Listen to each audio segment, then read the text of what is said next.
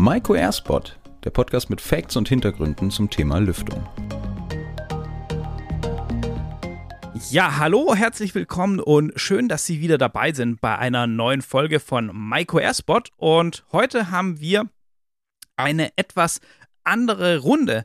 Zum einen darf ich den Herrn Müller begrüßen. Herr Müller, Sie sind Geschäftsführer bei der Firma Erics. Schön, dass Sie heute dabei sind bei uns im Podcast. Und was Erics ist und so, da sprechen wir gleich drüber. Aber erstmal vielen Dank, schön, dass Sie da sind. Ja, vielen Dank für die Einladung. Sehr gerne. Und natürlich, äh, ohne dich geht's nicht, Lothar. Schön, dass du auch wieder bei der Aufnahme dabei bist und ähm, wir heute mal über ja so ein bisschen ein anderes Thema auch sprechen. Ja, hallo Christoph. Mir freut es natürlich ganz besonders, dass wir heute der Herr Müller, unser Geschäftsführer von RX, dabei haben. Und so wird es natürlich heute wieder zu dritt etwas munterer. Ganz genau. Und ähm, Herr Müller, ich würde sagen, wir spannen unsere Hörer nicht länger auf die Folter, wenn Sie sich vielleicht einmal ganz kurz selbst vorstellen und so ein bisschen ähm, darüber sprechen können, was denn die Firma Erex ist, was die Firma Erex macht, dass äh, unsere Zuhörer so ein bisschen ein Bild bekommen, ähm, über was wir denn heute sprechen und ähm, was hinter dem Ganzen steckt. Ja, sehr gern. Ähm, wie gesagt, Andreas Müller, ich bin seit Anfang des Jahres Geschäftsführer bei der Erex. Und vielleicht sage ich zu Beginn gleich ein paar Sätze zur RX. Die RX ist eine Tochter der Maiko-Gruppe und hat sich in den letzten Jahren vor allem auf den Vertrieb von raumlufttechnischen Anlagen und dezentralen Schullüftungsgeräten konzentriert. Und wir bewegen uns vom Luftleistungsbereich so innerhalb des Portfolios von RX zwischen 500 und 7000 Kubikmeter Luftleistung. Ähm, vielleicht noch ein bisschen zu meiner Person. Ich war letztes Jahr zuständig, vor allem projektmäßig damit beauftragt, den großen Ansturm im Bereich Schullüftung, ausgelöst durch, zu, äh, durch Corona, zu koordinieren und abzuwickeln. Und ausgelöst davon bin ich dann zum neuen Jahr in die Aufgabe gerutscht, hier zuständig zu sein für die Geschäftsführung der RX und das Portfolio und auch unsere Stellung am Markt entsprechend weiterzuentwickeln. Ja, ähm, Herr Müller, vielen Dank für, für die Vorstellung und für die einleitenden Worte. Und Thema Schullüftung, da sprechen Sie ja direkt was an. Denn äh, Lothar, wir beide, wir gehen ja äh, nach wie vor doch recht oft noch zur Schule, obwohl wir eigentlich so aus dem klassischen Schulalter, mal, schon ja das eine oder andere Jahr vielleicht draußen sind. Und ähm, ja, wir gehen dahin zu, also wir unterrichten ähm, was sind denn da deine Erfahrungen mit der Luftqualität in Schulen? Ja, da muss ich leider sagen, sehr, sehr oft eher schlechte Erfahrungen, gerade also in der Meisterschule, wo wir ja hauptsächlich unterrichten, mir zwei. Da sind also meistens, ich habe sogar auch schon Aufzeichnungen gemacht, wo man hier zum Teil Luftqualität, ppms weit über 1500 bis 2000. Das höchste, was ich mal jemals gemessen habe, waren fast 2500 ppm. Und das ist doch eine sehr große Menge an Schadstoffen letztendlich. Und die Konzentration der Schüler tut es also wirklich nicht gerade fördere. Und da fällt mir ein ganz aktuelles Beispiel ein aus Berlin, zum Beispiel die Anna Lind Schule, die bleibt auch weiterhin geschlossen, weil die sogar von einem hartnäckigen Schimmelbefall äh, hier spricht. Und hier wurde zwar ausgiebig schon äh, saniert und ich glaube, wenn ich das richtig aus den Medien rausgelesen habe, war zwar ein Regenwassereinfall im Gebäude, und daher gab es zum Teil natürlich die Problematik mit der Feuchtigkeit im Gebäude, aber zum anderen Teil habe die auch geschrieben, dass dieses Schulgebäude vor diesem Wasserschaden auch mit dem Schimmelbefall zu kämpfen hatte. Und dann wurde auch diese Schule zwar für mehrere Millionen saniert, aber trotzdem bis heute haben sie es noch nicht so ganz im Griff. Also wir hoffen für die Schüler natürlich das Beste, dass diese Schule so schnell wie möglich wieder in Betrieb genommen wird. Und ich habe auch letztens im äh, Internet gelesen bei der KfW, dass der bundesweite Investitionsrückstau bei Schule zuletzt bei ca. 50 Milliarden Euro gelegen sein soll. Und wenn man denkt, so die Kommune, die investieren so pro Jahr ca. 10 Milliarden in die Schule. Und da muss man halt einfach sagen, okay, das entspricht ja fast dem Fünffache, was hier da auch der Investitionsstau ist. Und ich denke, das Grundproblem ist natürlich die, das Finanzielle. Dann werden natürlich Einzelmaßnahmen wie zum Beispiel neue Fenster durchgezogen, aber das hat natürlich auch auf die Physik vom Gesamtgebäude enormen Einfluss. So, und wenn natürlich dann die rechtliche notwendige Maßnahme, wie zum Beispiel Lüftungsanlage, dem Rotstift zum Opfer fallen, dann verschärft sich natürlich diese ganze Problematik noch in der Schule. Das heißt, es werden neue Fenster zum Beispiel eingebaut, die Gebäudehülle wird dichter, wir haben dann keine natürliche Lüftung mehr und dementsprechend äh, er verschärft sich die ganze Thematik mit der CO2-Problematik. Aber wie sind denn deine Eindrücke, Christoph? Du kommst schon genauso viel rum wie ich. Ja, Lothar, ich muss das leider, leider bestätigen, ja, dass das ähm, wirklich ein Thema ist. Ähm, man hört das auch so, wenn man im Bekanntenkreis sich unterhält ähm, mit äh, Leuten, wo die Kinder gerade noch in die Schule gehen, schulpflichtig sind und so, dass die Luftqualität da wirklich schwierig ist. Und auch in den ganzen Meisterschulen, wo ich war, da war wir haben über gute Luft gesprochen, ähm, wir haben besprochen, wie man das umsetzt, aber im Klassenraum sah es da meistens ähm, dann anders aus. Und gerade auch so das Thema, ja, sind ja Fenster in den Klassenräumen und so, ähm, dass das Bild, dass man dann im Winter mit der Jacke dran sitzt und, und friert und die Blätter über, über vom Wind weggepustet werden. Gut, viel wird digital gearbeitet, da hat man das Problem nicht mehr so. Aber ähm, ja, da gibt es dann halt auch noch einige Punkte, auf die wir dann sicher im Verlauf nochmal zu sprechen kommen, warum das vielleicht nicht mehr so ganz ähm, zeitgemäß ist. Aber Herr Müller, vielleicht können Sie da uns auch noch mal so ein bisschen unterstützen, eher so mit ein bisschen Zahlen, Daten, Fakten über die aktuelle Situation. Da sind Sie ja sicherlich ein bisschen mehr dran, also mit dem Überblick, sage ich mal, als äh, Lothar und ich, die jetzt dann eher vor Ort die Situation dann zu spüren bekommen. Vielleicht können Sie uns da noch mal so ein bisschen einen Einblick geben über die Lage in Deutschland, was zu Schulen und gerade vielleicht auch Lüftung da aktuell am Markt gegeben ist. Ja, sehr gerne. Ähm, man muss prinzipiell sagen, dass sich das Thema Lüftung in Schulen immer noch am Anfang befindet. Wir haben in Deutschland mehr als acht Millionen Schülern allein an allgemeinbildenden Schulen. Das sind jetzt Kindergärten, Kitas und auch Hochschulen ähm, noch gar nicht dabei. Und wenn man jetzt nur mal diese allgemeinbildenden Schulen zusammenrechnet, dann kommt man allein da auf über 300.000 Klassenräume. Jetzt hat zwar Corona dem ganzen Thema einen Aufwind gegeben und das Ganze vorangebracht und trotzdem gehen wir im Moment davon aus, dass lediglich ca. 10% der Schulen in Deutschland äh, mit Lüftung ausgestattet sind. Und daran sieht man einfach ganz klar, wir haben da noch gewaltiges Entwicklungspotenzial und Möglichkeiten, da wirklich was voranzubringen. Ja, also das kann ich natürlich auch nur unterstützen, Herr Müller, wenn man denkt, das ganze, die ganze Thematik von der Luftqualität, ein Indiz dafür ist ja das, die CO2-Konzentration. Und hier muss man natürlich auch sagen, wenn die CO2-Konzentration einfach zu hoch in einem Klassenzimmer ist, dann fördert es natürlich nicht gerade die Konzentrationsfähigkeit von den Schülern. Und da muss man natürlich einfach auch darauf achten, dass dementsprechend ein hoher Luftwechsel in diesen Klassenräumen auch gemacht wird. In Zeiten von Corona hat es jeder eingesehen. Da waren natürlich auch die Lehrer etwas verängstigt, gerade die Virenbelastung, dass man die etwas runtergenommen hat. Und da muss man einfach sagen, da ging es unseren Kindern sogar ganz gut, weil da hatte man eher ein gesünderes und nachhaltigeres Lernklima. Und man muss natürlich auch sagen, durch die frische Luft, da sind sie natürlich auch aufnahmefähiger, unsere Kinder und letztendlich ist das die zukünftige Generation, wo wir hier auch haben. Wir müssen natürlich da auch schauen, dass wir hier diese Thematik vom Schimmel auch nicht ganz außer Acht äh, lassen, weil gerade die Gesundheit von diesen äh, Kindern muss uns natürlich absolut am Herzen liegen. Und natürlich ein Sahnehäubchen, was wir jetzt noch gar nicht angesprochen haben. Sehr viele Kinder haben ja immer mehr Probleme mit der Pulle. Und durch so eine Lüftungsanlage können natürlich dementsprechend auch die Pulle herausgefiltert werden. Und somit haben die natürlich gerade die pollengeplagte Kinder und ich habe selber zwei davon wirklich erfreut.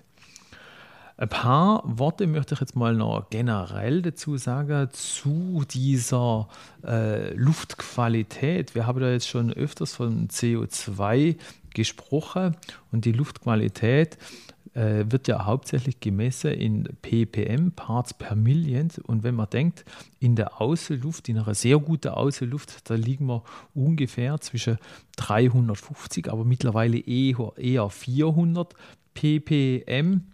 Und wenn man schon mal so das Gefühl hat, okay, man sollte lüften, dann ist es eh schon fast zu spät, weil dann sind wir weit über 1000 ppm bis hin. Ich habe mal gelesen, dass in schlecht gelüftete Schlafzimmer zum Teil bis zu über 4000 ppm der Fall sein soll. Und wenn man das mal vergleicht mit der maximalen Arbeitsplatzkonzentration mit dem MAC und die liegt ja bei 5000 ppm, dann ist das natürlich schon mal eine Ansage. Zum Vergleich, dass man das mal äh, so gleich sieht, ab 100.000 ppm verlöscht eine Kerze und tödlich wird es so ab 200.000 ppm. Aber Christoph, wie sieht es denn äh, beim äh, Thema Gesundheit, gute Luft ist ja immer das Hauptziel, was wir haben. Was fällt dir da dazu ein, gerade so im öffentlichen Bereich? Ja, Lothar, das ist natürlich ein ganz wichtiger Punkt, denn man ist hier natürlich immer so ein bisschen in einer, ja, ja, Konfliktsituation ist vielleicht etwas drastisch ausgedrückt, aber es gibt da natürlich verschiedenste Ansprüche, die auch von unterschiedlichen Stellen kommen, die an so ein Gebäude wie eine Schule oder auch eine Kita oder sowas gestellt werden. Und ähm, da ist natürlich zum einen mal die Einhaltung der gesetzlichen Vorgaben. Du hast den MAC-Wert, also die maximale Arbeitsplatzkonzentration, äh, schon angesprochen von so circa 5000 ppm und die müssen eingehalten werden, denn eine Kita, sowohl eine Schule, ist natürlich auch eine Arbeitsstätte. Also die Lehrer arbeiten da, die sind da angestellt. Letzten Endes ist es ja auch für die Schüler eine äh, Arbeit, auch wenn sie da jetzt nicht angestellt sind. Und deshalb müssen natürlich erstmal diese Werte eingehalten werden. Und man kann sich natürlich vorstellen, du hast jetzt auch so ein bisschen über CO2 und Ausatemluft und so gesprochen, dass natürlich, wenn ich so einen Klassenzug mit 25, 30 Schülern in einem Raum habe plus eine Lehrkraft, dann entsteht da natürlich sehr schnell ordentlich CO2. Dann natürlich auch ganz wichtig das Thema Bautenschutz Schimmel. Zum einen aus dem gesundheitlichen Aspekt, den du angesprochen hast, aber natürlich auch, wenn wir den Blick auf diese Sanierungskosten nochmal werfen, die ja gigantisch sind. Auch da ist ja dann ein Schutz der Gebäudesubstanz, Bausubstanz einfach sehr, sehr wichtig. Und generell haben wir natürlich das Problem allgemein in der Bauwirtschaft, dass wir einen sehr hohen Kostendruck haben. Das heißt, wir wollen günstig bauen, aber und gerade auch bei solchen großen Gebäuden wie eine Schule wollen wir die natürlich auch günstig betreiben. Und äh, gerade wenn man sich mal so eine Heizkostenbilanz anschaut, was so eine Schule zum Beispiel hat, das ist natürlich enorm hohe. Also die Energiekosten, die Betreiberkosten, all das spielt da natürlich mit rein. Und da versucht man natürlich Stellschrauben zu finden, wie man das Ganze irgendwie ein bisschen runterbringen kann und hier die Kosten senken. Ja, und dann durch Corona sensibilisiert sind es natürlich auch die Elternvertreter und auch die Eltern der Kinder, die natürlich auch Ansprüche an die Unterrichtsqualität, an die Gesundheits- ähm, Ansprüche und an die Luftqualität, in denen ihre Kinder unterrichtet werden, gestellt. Und ja, durch Corona sind die natürlich schon auch deutlich mehr sensibilisiert. Also wir haben hier natürlich ähm, verschiedene Punkte, auch verschiedenen Richtungen mit unterschiedlichen Motivationen auch, die hier Anforderungen stellen an das Ganze. Und da, Herr Müller, können Sie uns vielleicht auch nochmal einen Überblick geben. Jetzt haben wir so viele Ansprüche und so viele Wünsche daran. Ähm, wie können wir es denn mit Geräten und mit welchen Lüftungsgeräten können wir dem denn jetzt gerecht werden da? Also wie können wir es denn in der Praxis umsetzen? Mhm. Was uns bei RX vor allem auszeichnet und das äh, und auch in gewisser Weise abhebt, wir haben eine große Variantenvielfalt innerhalb unserer Geräte von insgesamt 88 Geräten. Das heißt, gerade in verschiedensten Raumsituationen haben wir verschiedene Möglichkeiten, wirklich gute raumintegrierte Lösungen zu finden. Wir haben sogenannte Standgeräte, das ist die GVX-S-Reihe.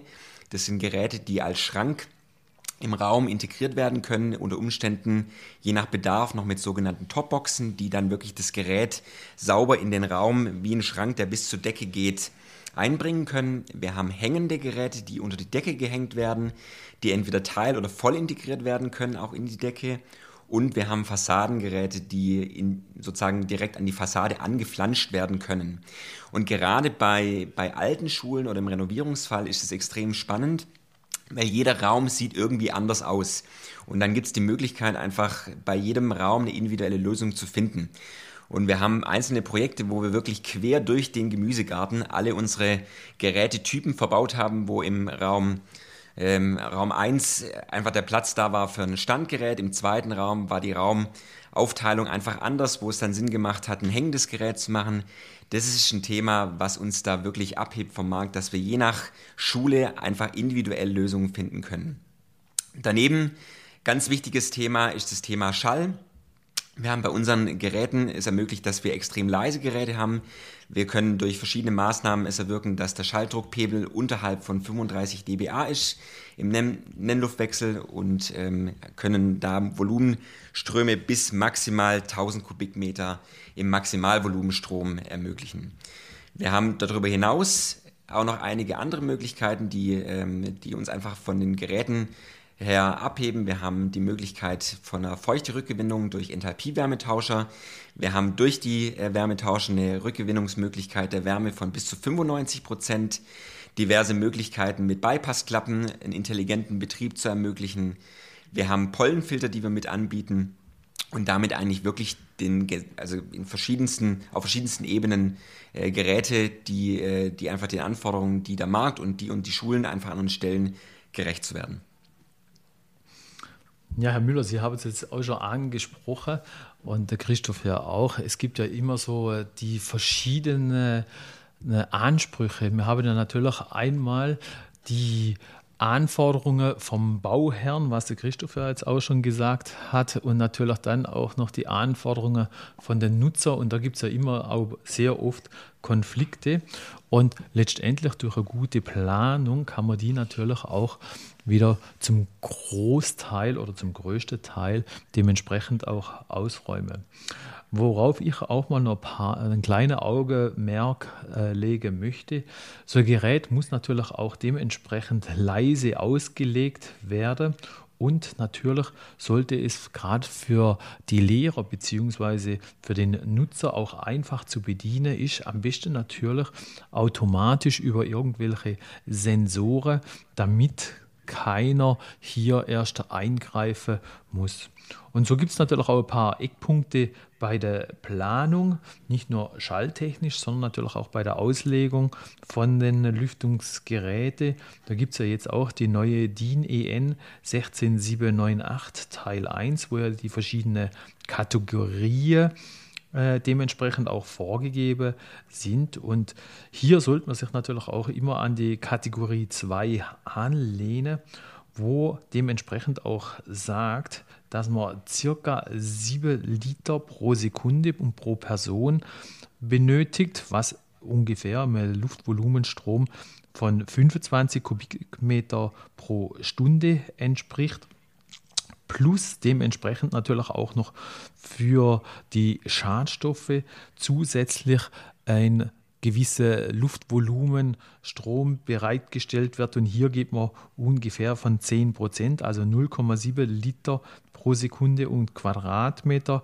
was wieder ungefähr äh, 2,5 Kubikmeter pro Stunde und Quadratmeter entspricht. Und so kommt man auf einen Wert von circa 28 Kubikmeter pro Stunde und pro Person und da kriegt man natürlich dann auch wieder dementsprechend eine recht gute Luftqualität hin. Und wenn man so ein Lüftungsgerät auch dementsprechend auslegt, dann sind wir da auf jeden Fall auf einem sehr guten Weg und wir haben dann maximal so, naja, zwischen 1000 und maximal 1400 ppm. Und ich denke, mit dieser Luftqualität kann natürlich auch dementsprechend jeder auch leben.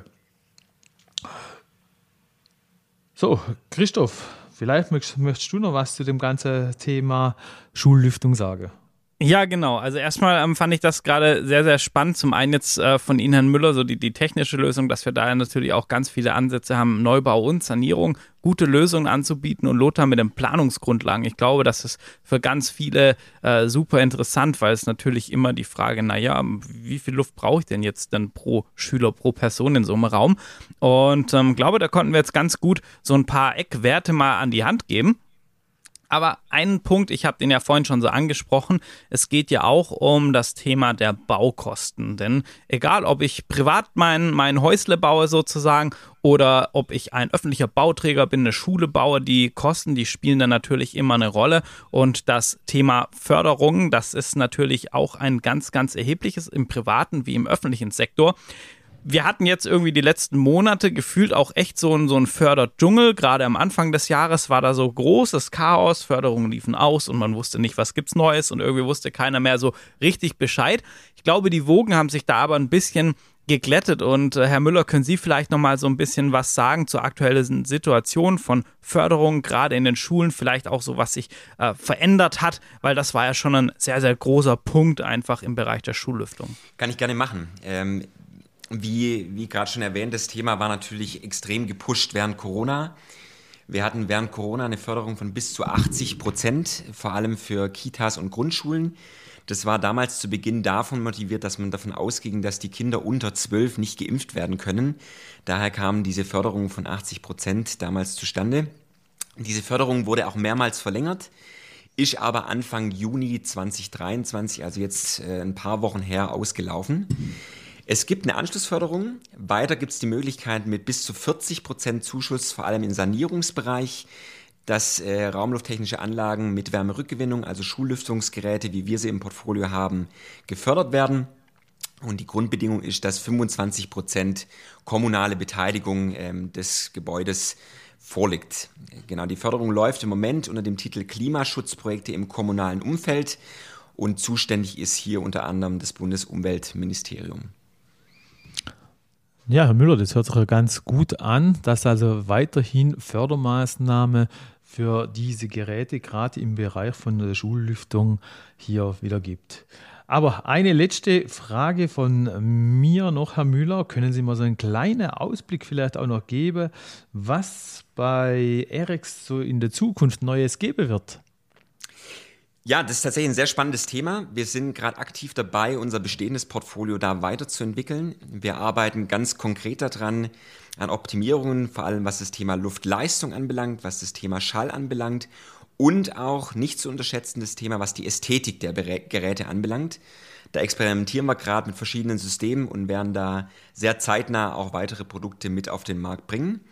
Man kann also wirklich gespannt sein. Wir bleiben an dem Thema dran, weil wir einfach den Bedarf und auch die Notwendigkeit sehen, dass da auch in der Zukunft äh, unsere Schulen und unsere Schüler ähm, mit Geräten ausgestattet werden und einfach ein Umfeld zu schaffen, wo ja gute Konzentration gewährleistet ist durch gute Luft in Schulen. Das klingt doch sehr, sehr vielversprechend für die Zukunft und ich denke auch gerade 40 Prozent Förderung, das ist trotzdem ein ordentlicher Satz einfach, Fördersatz, mit dem man durchaus arbeiten kann. Und daher glaube ich auch, Herr Müller, so wie Sie gesagt haben, wir stehen da am Anfang mit der Schullüftung und auch gerade in der Sanierung ist das Potenzial, was man an Verbesserungen erreicht mit so einer lüftungstechnischen Maßnahme. Beim Neubau, denke ich mal, sollte das heute schon eh Standard sein, dass es mit eingeplant ist. Und ähm, denke ich, sieht das Ganze doch sehr, sehr vielversprechend aus für die Zukunft. Ja, Herr Müller, erstmal vielen herzlichen Dank, dass Sie sich die Zeit genommen und hier waren im, im Podcast bei uns. Ähm, war ein sehr, sehr spannendes Thema und äh, denke ich auch für unsere Zuhörer sehr interessant. Daher nochmal vielen Dank für Ihre Zeit. Und ansonsten bleibt mir jetzt gar nicht mehr so viel zu sagen, denn wir sind schon am Ende der Zeit. Und äh, Lothar, deshalb auch nochmal großes Danke an dich, ähm, dass du wieder mit, äh, mit dabei warst. Und ähm, ja, ich freue mich auf die nächste Folge und würde sagen, bis dahin bleiben Sie gesund, denken Sie an gute Luft und machen Sie es gut.